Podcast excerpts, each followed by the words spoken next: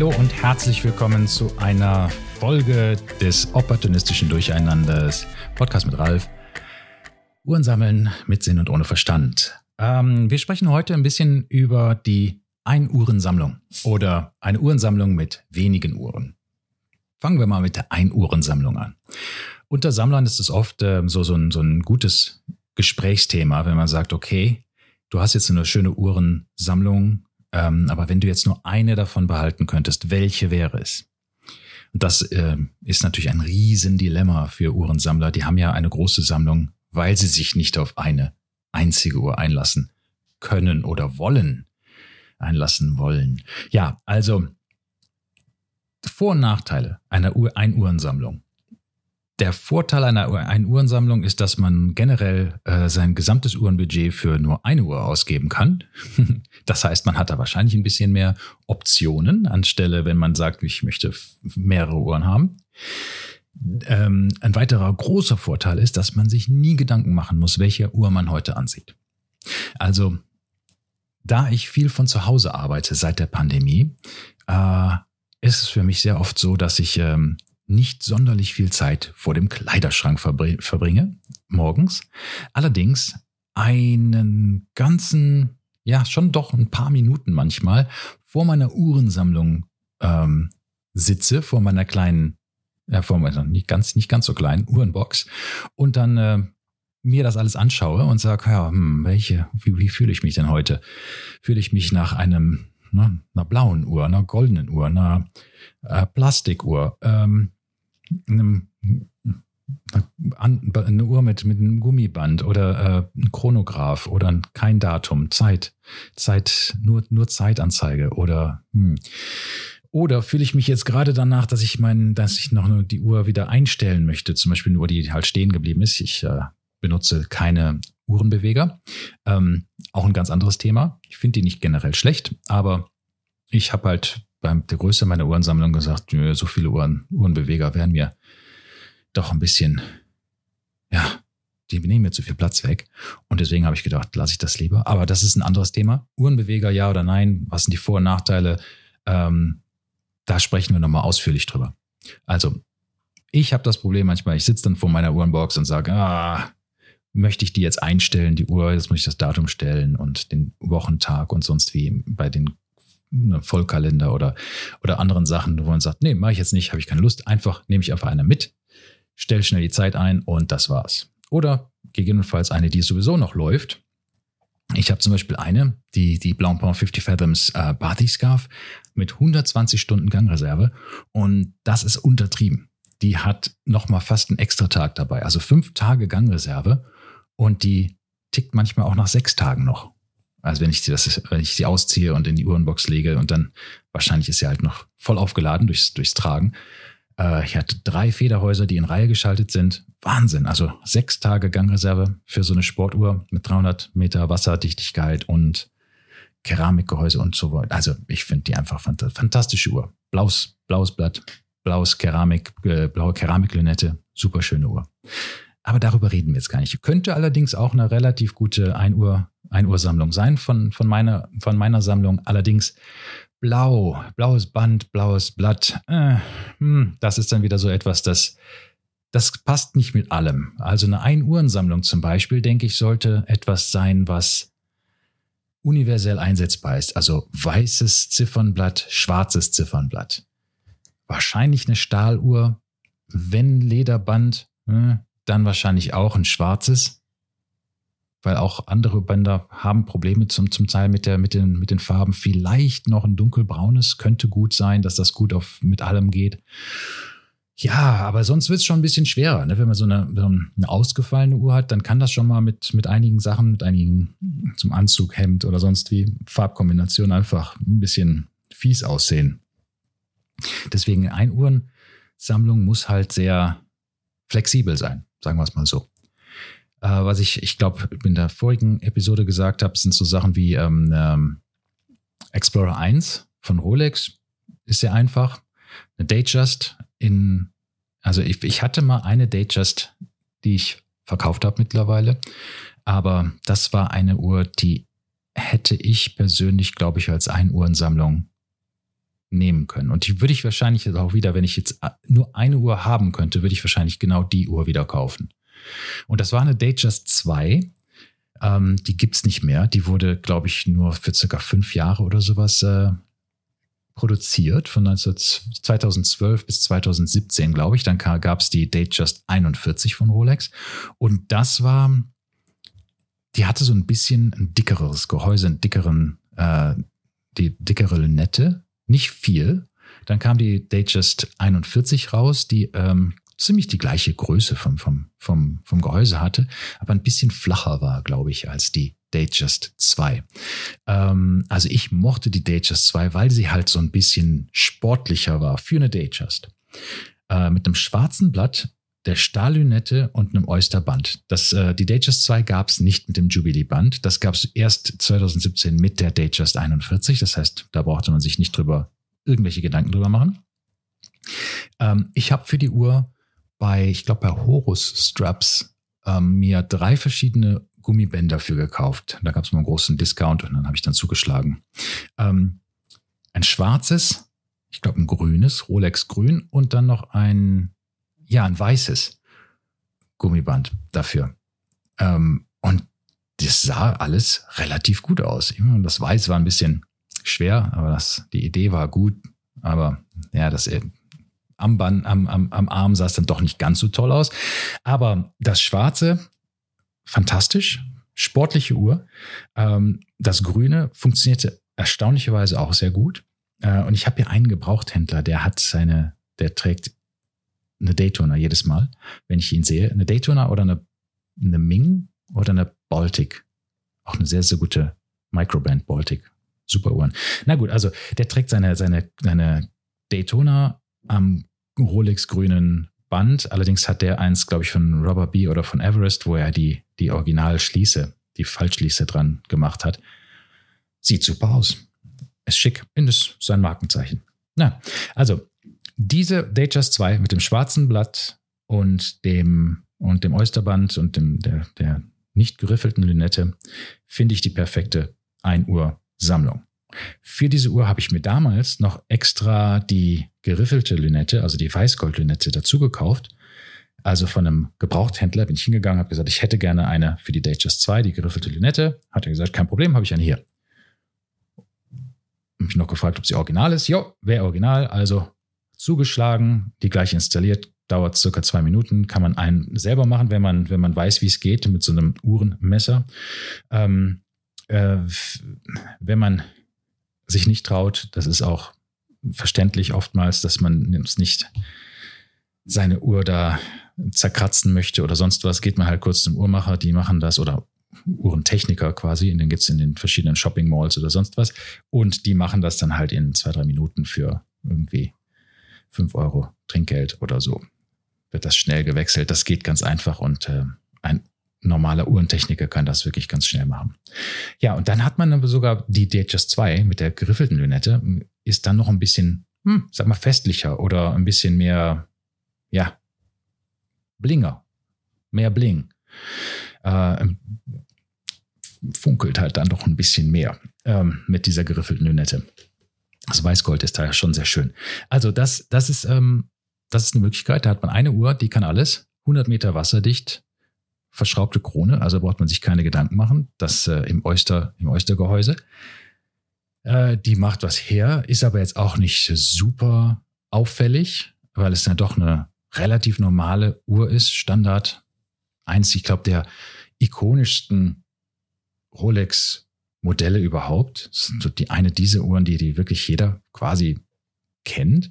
Also das heißt, es, es gibt auch so, so viele Uhrenmarken, die die halt kopieren. Das heißt, ja, man fällt jetzt mit dieser Uhr jetzt nicht unbedingt auf. Die ist nicht golden, die ist nicht ähm, äh, sonderlich farbig oder sonst was. Das heißt, äh, die geht so unterm Radar durch. Äh, ja, also das wäre so die prima Ein-Uhrensammlung, die ich finde, die jeder mal gegebenenfalls anstreben könnte. Auf der anderen Seite gibt es natürlich auch eine Menge andere Einuhrensammlungen. Ich habe ja auch gedacht, wenn ich denn jetzt eine Einuhrensammlung hätte, vielleicht könnte ich auch einfach nur eine schöne G-Shock nehmen. Und das ist auch von, also absolut vernünftig. Ähm, diese Stahl G-Shocks, diese Metal Squares, dieser GMW B5000 Serie, die es in verschiedensten Ausführungen gibt, in verschiedensten Metallen oder auch Farben, ist eine fantastische Uhr, die kann alles, was man will. Weltzeit, Chronograph, Timer, fünf verschiedene Alarmzeiten, ja, hat alles. Ne? Ähm, Bluetooth stellt sich auch über die Radiowellen ein, äh, wenn man möchte, über in, in Europa zumindest, äh, USA, Japan und China. Wenn man sich in den Bereichen aufhält, da wird die Uhr automatisch immer von der Atomuhr eingestellt. Sehr, sehr schöne Sache. Oder aber über Bluetooth von seinem eigenen Telefon solar betrieben. Das heißt, äh, die Batterie lädt sich mit dem Licht immer wieder auf. Also, wunderschöne Sachen, die kann, die kann alles. Sieht relativ schick aus. Hm, vielleicht eine schwarze davon nehmen, eine schwarze mit Metallschwarz. Die ist dann noch ein bisschen flexibler mit äh, vielleicht auch einem Anzug, obwohl das schon ein ordentlicher Brummer ist, aber eine, eine Digitaluhr ist vielleicht nicht unbedingt super äh, formell, aber naja, es geht, es geht. Das ist eine gute Einuhrensammlung. Dann äh, eine Menge Sammler denken immer, naja, dann nehme ich halt meine Taucheruhr, weil die ist robust, die hält alles aus, die ist eine Toolwatch quasi, also eine, eine wirkliche Gebrauchsuhr äh, und halt wasserdicht. Das heißt also, die kann ich, damit kann ich halt fast alles machen.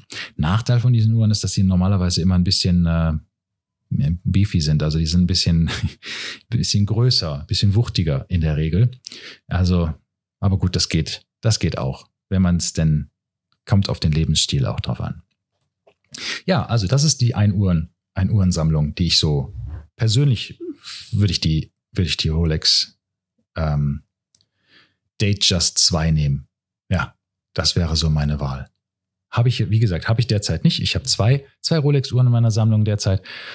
Eine ist die Skydweller. Ähm, die ist ja quasi auch wie eine, wie eine Datejust, bloß ein bisschen größer. Und ähm, meine ist auch tja, Zweiton, also das ist die Stahl-Gold-Variante mit dem Jubilee-Band.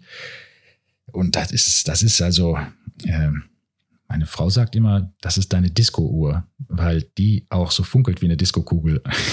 das, es geht nur so gar nicht unterm Radar. Die ist äh, schon auffällig. Und das ist, ja, ja, das wäre also nicht die gute Einuhr, Ein Einuhrensammlung. Die kann man nicht nehmen. Dann meine andere Rolex ist die Explorer 2. Ähm, das derzeitige Modell, genau wie bei der Skydweller. Äh, derzeitiges Modell, ah nee, Skydweller ist ja jetzt seit Watches and Wonders nicht mehr das derzeitige Modell. Das ist jetzt, äh, die haben ja jetzt ähm, neue Uhren rausgebracht bei der Watches and Wonders. Also optisch nicht unbedingt, die sieht immer noch genauso aus, mein Modell. Allerdings hat es eine, das, das Uhrwerk hat äh, eine Nummer hochgezählt. Das ist jetzt nicht mehr das, glaube ich, 9001 Uhrwerk, sondern das 9002 Uhrwerk. Also irgendwas hat sich geändert im Uhrwerk. Was, weiß ich nicht, muss ich noch rausfinden. Na gut, also wie gesagt, hat eine neue Referenznummer. Das ist also jetzt quasi das Vorgängermodell. Technisch gesehen, Vorgängermodell. Ähm, meine Explorer ist das heutige Modell, meine Explorer 2 mit dem schwarzen Blatt. Äh, da ich keine Submariner habe, habe ich das schwarze Blatt mir ausgewählt und habe gedacht, naja, das ist jetzt so mein guter Ersatz dafür. Und die könnte auch fast, fast eine Einuhrensammlung sein, aber die ist halt auch 42 Millimeter, ist ein bisschen groß. Nicht an meinem Handgelenk, das funktioniert super, aber ja, so generell als, als eine Uhr, die alles kann, hm, ich weiß nicht, vielleicht auch ein bisschen, ja, bisschen zu tulich dafür. Aber na gut, könnte es auch sein wenn ich müsste.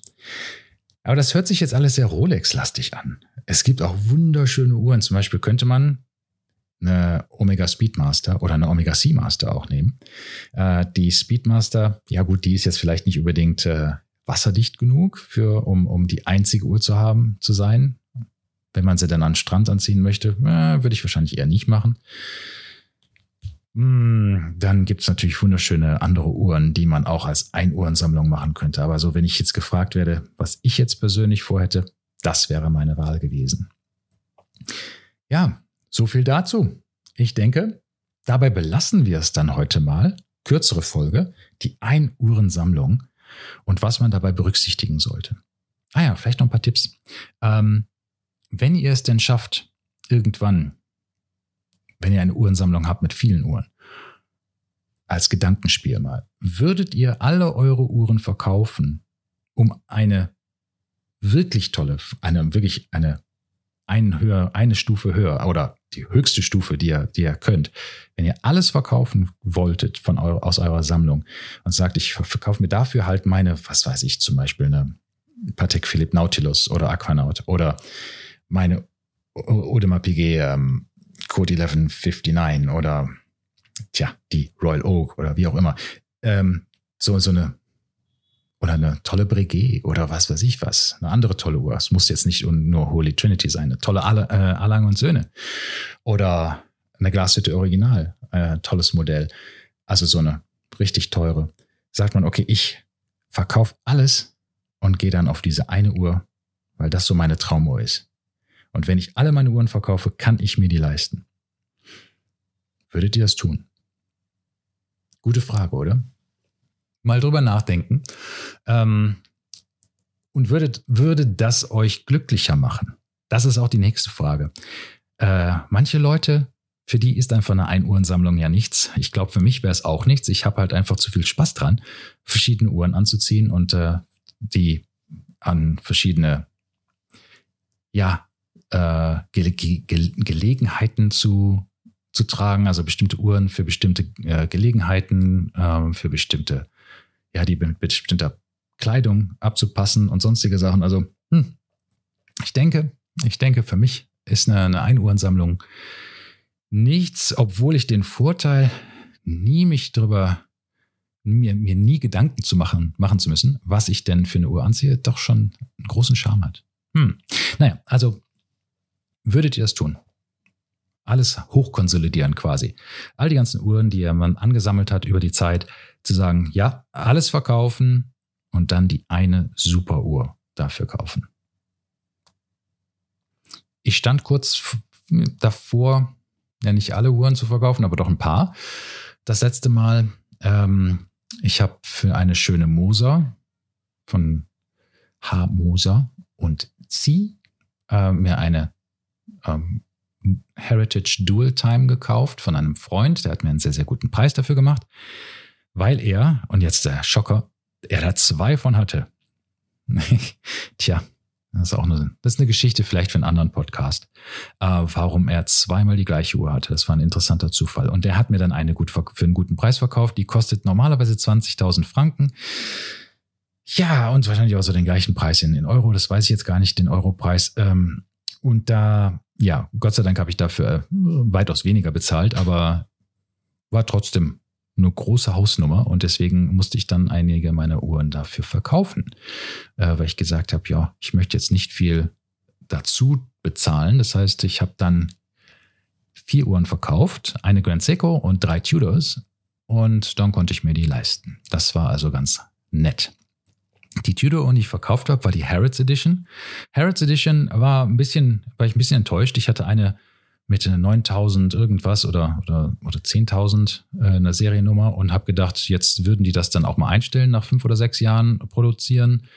Haben die dann aber doch nicht gemacht, produzieren die noch weiterhin fleißig weiter und dann habe ich gedacht, naja, so, so selten ist die Uhr dann ja doch nicht. Die kann man ja doch immer noch, immer noch kaufen, wenn man möchte. Ähm, also weg damit. Ähm, dann meine Black Bay 58 in Blau wunderschöne Uhr, vermisse ich ein klein wenig, aber ich habe noch eine andere Black Bay 58, die in Bronze, deswegen habe ich gedacht, eine davon kann gehen. Und die blaue war es dann.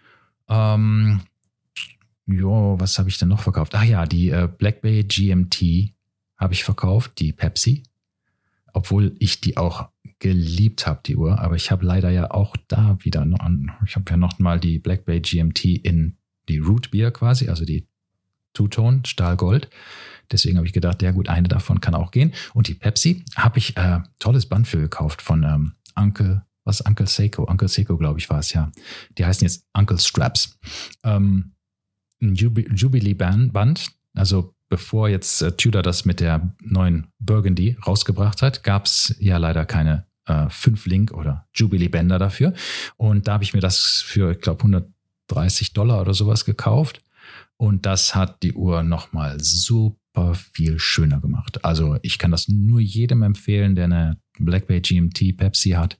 Kauft euch das Jubilee Band. Äh, unglaublich komfortabel zu tragen, super angenehm und macht die Uhr nochmal absolut einen Level schöner. Sieht fantastisch aus am Handgelenk. Vermisse ich ein wenig, aber gut, ich habe ja noch die andere. Äh, daher ist das nicht ganz so schlimm. Gut, die, die vier Uhren habe ich verkauft und dann gab es die Moser dafür. Ist also auch einen ordentlichen Level höher als diese vier Uhren zusammen. Ach ja, und die, die Grand Seiko, die ich verkauft habe, war eine, ich habe die Nummer vergessen, äh, Spring Drive GMT mit einem champagnerfarbenen Blatt, aber das war nicht wirklich sehr ins Gelbliche gehend, das war eher so ins Silberne gehende äh, Ziffernblatt, sehr, sehr schön. Übrigens, das Champagnerblatt ist eins der aufwendigsten herzustellenden bei Grand Seiko. Wissen viele nicht. Habe ich aber mal gesehen ähm, bei einer Präsentation von Grand Seiko. Die sagten, wir selbst die, das, die Snowflake, also dieses, äh, die kennt ihr ja wahrscheinlich auch, Springdorf mit diesem, mit dieser schönen ähm, Ziffernblatt, was aussieht wie, wie Schnee, ein bisschen. Äh, die ist leichter herzustellen als das äh, champagnerfarbene Blatt. Das braucht ich über 50 Arbeitsschritte oder sowas. Erstaunlich, dass es so viel Arbeit ist für dieses Blatt. Aber naja, jetzt rede ich wieder über so viele Sachen. Aber das ist ja das Schöne daran. Mein Podcast, ich kann machen, was ich will. Ähm, ja, was, ähm, ja, diese, diese vier Uhren sind dann quasi eine geworden. Das war eine gute, eine gute Sache in meiner Konsolidierung, auf meiner Suche ein bisschen meine Uhrensammlung ein bisschen zu verdünnen, zu, zu kondensieren eher ein bisschen nettere, höherpreisige Modelle zu haben und dann halt ein bisschen dieses, ja, was man sich da so ansammelt über die Zeit, die jetzt nicht so toll ist, dann zu verkaufen. Leider habe ich da nicht so viel Glück gehabt mit manchen Uhren. Ich habe noch so einige Uhren in meiner Sammlung, die eigentlich ja die schon lange versucht habe zu verkaufen, die sich aber einfach nicht verkaufen. Ihr habt jahrelang irgendwie schon beim, ähm, bei einem, als, als unter Kommission bei einem Gebrauchthändler liegen lassen äh, den Preis gesenkt bis ins Bodenlose und gedacht, ist das mir jetzt auch wurscht, ich verkaufe die jetzt auch für fast nichts. Hauptsache, sie ist verkauft und sie hat trotzdem keinen Käufer gefunden. Das war, das war für mich also schon, wo ich gesagt habe, okay, das Universum hat sein Urteil gefällt, diese Uhr muss mit mir bleiben. So ist das. Dem, da soll man dann halt dem Schicksal auch nicht äh, im Weg stehen und diese Uhr soll also wohl in meiner Uhrenbox bleiben bis, bis, äh, ja, bis ans Ende der Tage. Na gut. Also, deswegen habe ich da noch eine Mont Blanc Meisterstück Star 4810, glaube ich, mit äh, der Reserve de Marché, also der, der Gangreserve-Anzeige. Ist eine schöne Uhr mit blöden 21 Millimetern Bandanstößen, aber mittlerweile gibt es ja Gott sei Dank dafür auch genug Angebote für dieses, diese Sache. Das finde ich sowieso immer ein bisschen blöd. 21 Millimeter, 23 Millimeter, 19 Millimeter. Junge, Junge, könnt ihr euch nicht mal an, an die normalen 20, 22 Millimetern halten? Bandanstoß. Bitte, liebe Hersteller, das macht es so viel leichter für uns Sammler. Aber na gut. Auch das, Bänder wechseln, anderes Thema. Generell, Bänder wechseln, nochmal eine tolle Idee, wenn ihr aus, wenn ihr eine Uhr nicht mehr mögt, ne? Wie ich gesagt habe. Einfach nochmal gucken. Ein neues Band dran schnallen. Das macht dann entweder, kann das den Komfort enorm erhöhen oder aber auch einfach die, die Liebe zu dieser Uhr nochmal äh, komplett neu entfachen, wenn man sagt, oh mein Gott, ich hätte nie gedacht, dass die Uhr so toll aussieht, zum Beispiel an einem braunen Krokoband oder an einem was weiß ich was, schwarzen Horwin Chromexcel oder was weiß ich, was man da hat, ein, weiches Band oder, ein, oder sogar zum Beispiel diese Gummibänder, Tropic Bänder. Das kann auch an verschiedenen Taucheruhren super schön aussehen. Ähm, ja. Nochmal wechseln, bevor man sie denn verkauft. Oder einfach verkaufen und weg, weg damit. Äh, ein weiteres eine weitere gute Idee bei der einen Uhrensammlung ist es auch so, wenn man seine Uhren danach ein einsortiert und sagt, okay, wenn ich jetzt diese Uhren verkaufe, wie schwer wäre es für mich, diese Uhr wieder zu erstellen, äh, wieder zu, zu kaufen quasi, wieder zu zurückzubekommen? Ähm, ist das schwer? Wird der Preis, ist der Preis hoch oder gibt es die nicht so oft am Markt? Also zum Beispiel meine Tudor Prince Date, von der ich mal schon mal gesprochen habe, mit dem blauen Blatt in dem Zustand, in dem ich die hatte und auch mit den mit dem, äh, ja, mit dem Blatt und, und, diesen ganzen Kleinigkeiten, zum Beispiel im Rolex Caseback und der Rolex Krone, die da, da an der Uhr drauf war, weil das so ein Übergangsmodell war. Ah, die krieg, die finde ich nicht wieder. ich versuche es ja schon seit Jahren, aber genau dieses Modell, was ich hatte, unmöglich. Also das ist zum Beispiel auch so eine, so eine Idee, wenn man was verkauft. Wie leicht wäre es, wenn ich die, wenn ich die Uhr jetzt verkaufe, was bekomme ich dafür und wie viel muss ich ausgeben, um eine neue gebrauchte wieder zu, wieder zu ersteigern, quasi wieder zu, zu bekommen. Und ähm, dann kann man es einfach mal wagen. Weil ist ja jetzt nicht so, wenn man, wenn man merkt, dass man Fehler gemacht hat, dann okay, macht man ihn halt rückgängig. Aber wenn es dann eine Uhr ist, die man fast nie in dem Zustand wieder bekommen kann, ja, dann überlegt mal ein bisschen mehr, bevor man das tut. Okay, so viel dazu. Das war die Abhandlung über die Einuhrensammlung und äh, eine Menge andere Sachen. Ähm, wir hören uns demnächst wieder. Ich finde es super, dass ihr mir zuhört und ich hoffe, dass ihr auch ein bisschen mit mir interagiert. Ähm, bin auf Instagram, opportunistisches Durcheinander. Bitte gebt mir da ein Follow. Da können wir uns unterhalten. Schickt mir DMs oder kommentiert unter den, unter den Posts. Äh, ich lese da alles und ich werde dort auch antworten. Vielen lieben Dank. Bis bald und tschüss.